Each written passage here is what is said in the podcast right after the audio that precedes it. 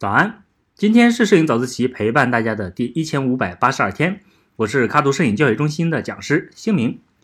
我发现啊，在我认识的人当中啊，有相当一部分的摄影爱好者，尤其呢是通过摄影获得过报酬的人，都有或者曾经有过想要成为一名职业摄影师的想法。除了想要把爱好当成职业这个看似很诱人的生活方式以外，我们呢也会期盼着通过更多的拍摄实践。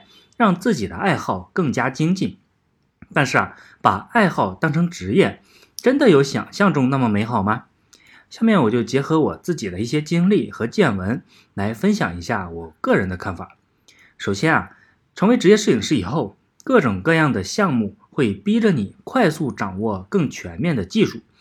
比如说在拍摄活动的时候，因为场景要经常变化，需要频繁的改变相机的参数，这就需要你。对相机的各项参数和相机的设置都了如指掌。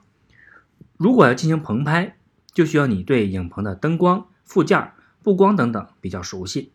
想要拍人像，那就得培养自己和模特沟通以及引导模特的能力。这些技术能力的提升啊，在一定程度上确实可以保证摄影师能够顺利按时的完成项目，不至于出什么岔子。但是有这么一句话。技术决定下限，审美决定上限，而职业摄影师的审美却很容易被自己的客户裹挟而陷入瓶颈。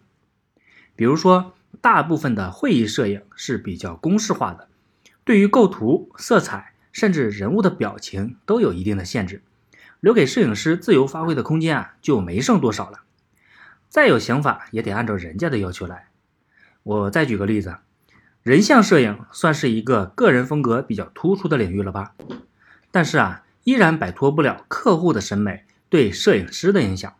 比如说，现在有个妹子来找你拍写真，相信啊，大部分人想要拿到的照片都是皮肤要白一点，腿要长一点，要显瘦，还要 P 掉痘痘等等等等。很多的时候啊，我们摄影师为了取悦客户，需要花费大量的时间去学习和掌握这些大众的审美。但是啊，这些真的是摄影师自己喜欢的吗？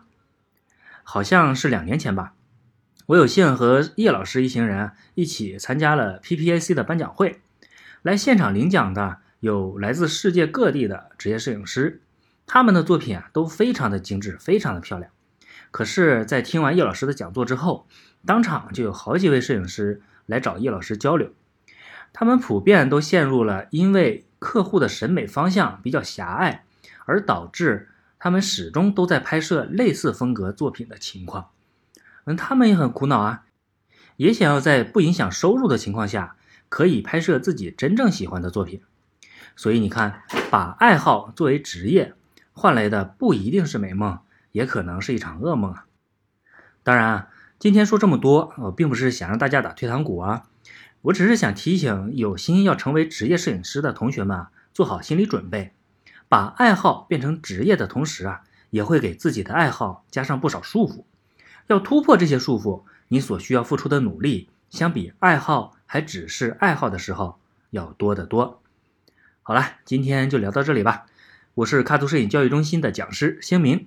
每天早上六点半，微信公众号“摄影早自习”，不见不散。